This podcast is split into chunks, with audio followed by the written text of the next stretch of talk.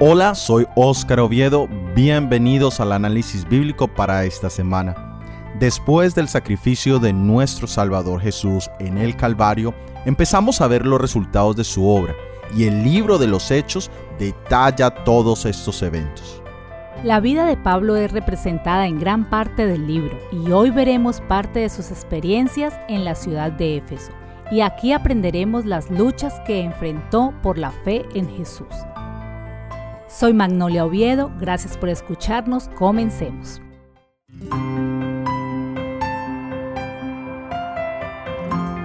El libro de los Hechos de los Apóstoles, desde el capítulo 8 hasta el 12, nos muestra la expansión del mensaje del Evangelio de nuestro Señor Jesús. Desde los capítulos 13 al 20 empiezan los viajes misioneros de Pablo. Aquí vemos los choques culturales que se experimentaron en varias ciudades de Asia Menor. El mensaje exclusivista de salvación, que solo en Cristo Jesús hay esperanza de vida eterna, era un mensaje que iba en contravía con las ideas politeístas de las culturas griegas y romanas. El capítulo 19 que analizaremos hoy es parte del tercer viaje misionero de Pablo. Él había pasado dos años en Éfeso había trabajado confirmando creyentes y llevando nuevas almas al conocimiento de Jesús. El Señor había confirmado su trabajo con milagros y señales, pero recibió también una acérrima oposición de parte de los plateros de Éfeso. Vamos a ver de cerca este conflicto que enfrentó Pablo. Leamos Hechos capítulo 19, versículo 23 al 27. Hubo por aquel tiempo un disturbio no pequeño acerca del camino porque un platero llamado Demetrio, que hacía de plata templecillos de Diana, daba poca ganancia a los artífices, a los cuales, reunidos con los obreros del mismo oficio, dijo, Varones, sabéis que de este oficio obtenemos nuestra riqueza. Pero veis y oís que este Pablo, no solamente en Éfeso, sino casi en toda Asia, ha apartado a muchas gentes con persuasión diciendo que no son dioses los que se hacen con las manos. Y no solamente hay peligro de que este nuestro negocio venga a desacreditarse, sino también que el templo de la gran diosa Diana sea estimado en nada y comience a ser destruida la majestad de aquella a quien venera toda Asia y el mundo entero. Demetrio fue el originador del disturbio él era un platero que hacía figuras, estatuillas o medallas de la diosa Diana y su templo. Existen grupos religiosos que utilizan cadenas, figuras y símbolos como expresión de su fe y que los veneran como si fueran una deidad en sí mismos. La fe cristiana solo tiene como elemento tangible a la Biblia, la palabra de Dios, y sabemos que en el pasado las Biblias han sido quemadas y prohibidas, pero eso no significa el fin de nuestra fe, porque no adoramos al libro como tal, sino a su autor.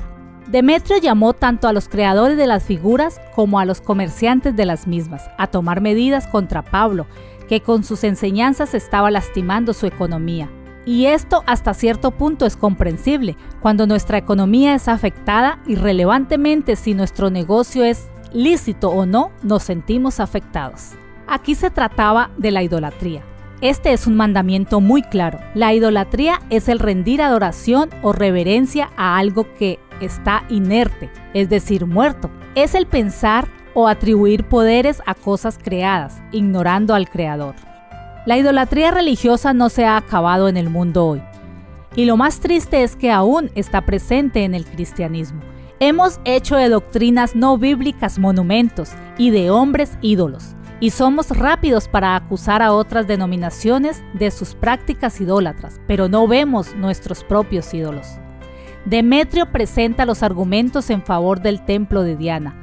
Ya que Diana no podía defenderse por sí sola, Demetrio hace dos argumentos principales en su discurso. Primero, la gloria del templo de Diana podría perder su fama. Y segundo, que decayera la popularidad en Asia y el mundo entero. No son argumentos de peso para una discusión constructiva, pero sí fueron suficientes para generar semejante alboroto. Leamos en el libro de Hechos capítulo 19 versículos 28 al 31. Cuando oyeron estas cosas se llenaron de ira y gritaron diciendo, Grande es Diana de los Efesios. y la ciudad se llenó de confusión. Y a una se lanzaron al teatro arrebatando a Gallo y a Aristarco, macedonios compañeros de Pablo. Y queriendo Pablo salir al pueblo, los discípulos no le dejaron. También algunas de las autoridades de Asia, que eran sus amigos, le enviaron recado, rogándole que no se presentase en el teatro. La reacción no se hizo esperar. Es difícil razonar con el fanatismo religioso. Pero, ¿qué es exactamente el fanatismo religioso? Es cuando se tiene un celo o una devoción extrema donde se reacciona a ofensas hechas en contra de los creyentes de cierta fe o contra sus símbolos de manera violenta. En principio los cristianos no debemos reaccionar de esa manera bajo ninguna circunstancia, ni ante la destrucción de propiedades religiosas, ni ante los insultos en contra de Dios o de nuestra fe. De hecho Jesús nos llama bienaventurados cuando seamos injuriados y perseguidos por nuestra fe. Dentro del Evangelio puro no hay espacio para este tipo de reacciones violentas. En medio del alboroto se buscaba a Pablo, pero el apóstol no fue hallado. Y como no podían encontrar el objeto de su ira, la turba se apoderó de Gallo y de Aristarco, que eran macedonios y compañeros de Pablo. Y estos fueron rápidamente arrojados al teatro. La ira suele ser ciega. Su descontento se centró en los predicadores y no en sí en el mensaje. Cuando no se puede atacar el mensaje, siempre se buscará atacar al mensajero. Pero ¿cuál era el pecado de Gallo y Aristarco? Simplemente por ser compañeros de Pablo.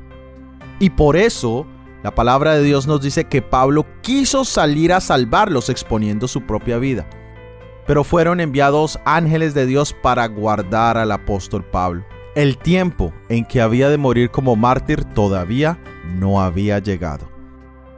Leamos Hechos capítulo 19 versículo 32 al 34.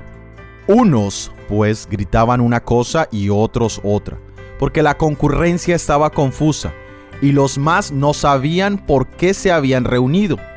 Y sacaron de entre la multitud a Alejandro, empujándole los judíos. Entonces Alejandro, pedido silencio con la mano, quería hablar en defensa ante el pueblo. Pero cuando le conocieron que era judío, todos a una voz gritaron casi por dos horas, Grande es Diana de los Efesios.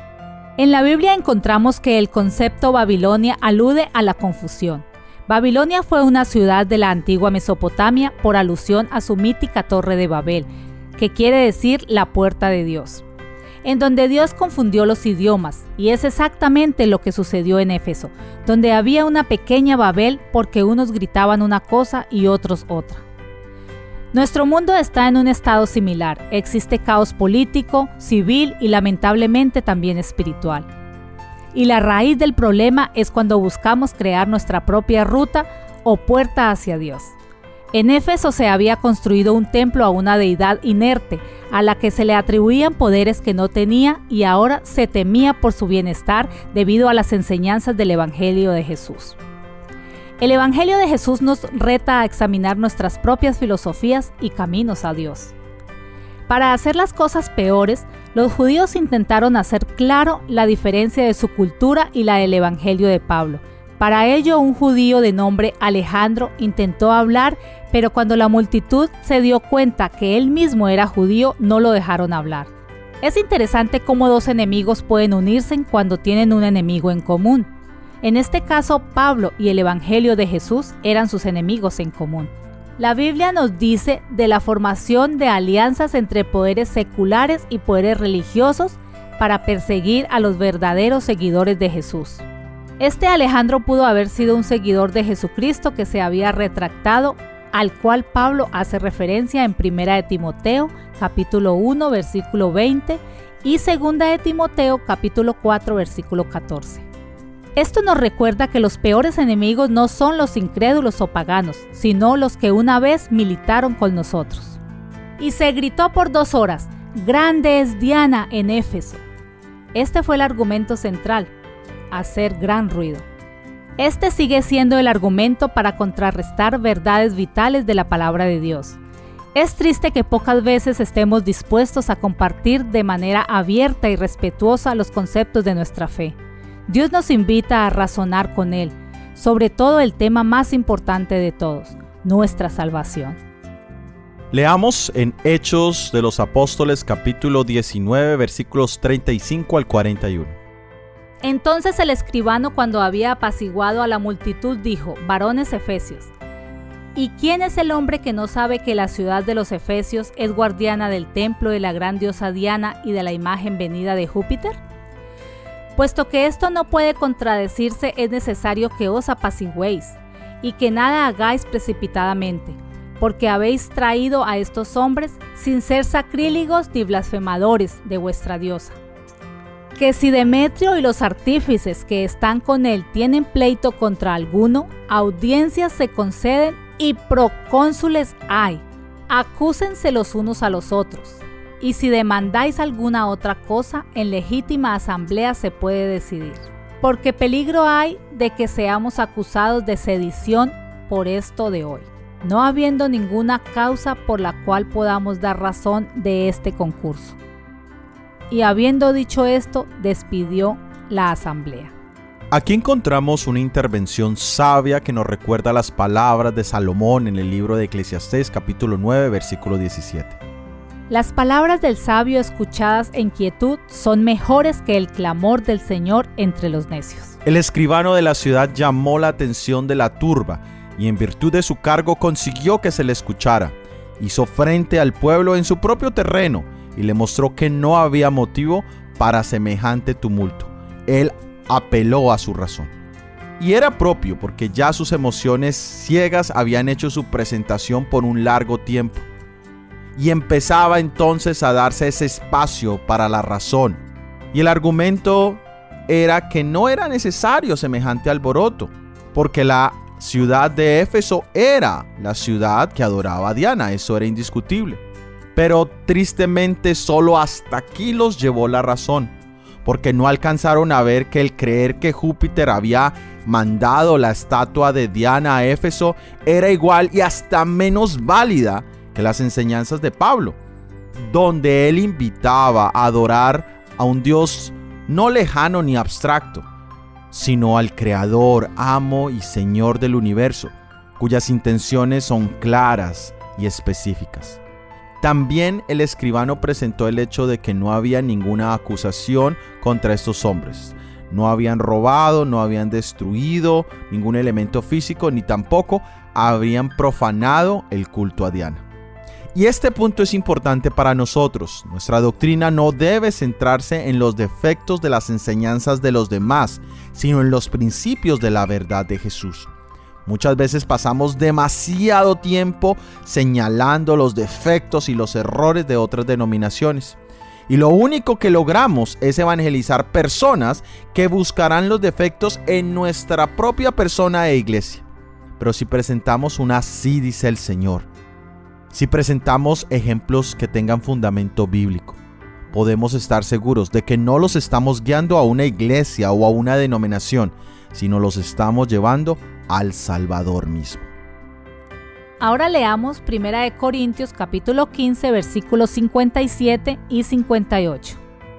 Más gracias sean dadas a Dios, que nos ha dado la victoria por medio de nuestro Señor Jesucristo. Así que, hermanos míos amados, estad firmes y constantes, creciendo en la obra del Señor siempre, sabiendo que vuestro trabajo en el Señor no es en vano ¿Quién peleó la batalla por Pablo y sus compañeros en medio de esa turba enloquecida? Dios mismo.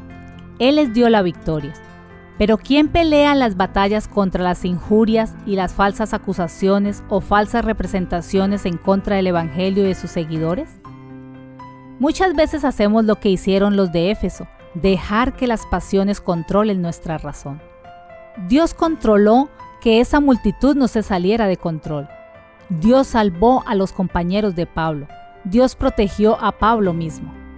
Dios tiene control de las emociones del mundo. Tenemos múltiples ejemplos bíblicos donde se nos asegura la presencia de Dios a pesar de que no la veamos. Tenemos múltiples ejemplos bíblicos donde se nos asegura la presencia de Dios a pesar de que no veamos con nuestros ojos físicos las pruebas de esto. Debemos aprender a caminar por los ojos de la fe, de lo contrario no podremos salir victoriosos ante las batallas que estamos a punto de enfrentar. Para terminar, meditemos en lo siguiente. En medio de la constante tempestad de oposición, el clamor de los enemigos y la deserción de los amigos, el intrépido apóstol Pablo casi se descorazonaba, pero miraba hacia atrás al Calvario y con nuevo ardor se empeñaba en extender el conocimiento del crucificado. No estaba sino hollando la senda manchada de sangre que Cristo había hollado antes no quería desistir de la guerra hasta que pudiera arrojar su armadura a los pies del Redentor. Gracias por haber escuchado nuestro episodio del análisis bíblico para esta semana. Si ha sido de bendición y quieres ayudarnos a la proclamación de este mensaje, por favor compártelo. Déjanos tus comentarios y dale me gusta o pulgar arriba. De esta manera este material podrá llegar a más personas. La próxima semana veremos el arresto de Pablo en el templo. Todo ha sido producido por el ministerio One for Seven. Que Dios te bendiga. Amén.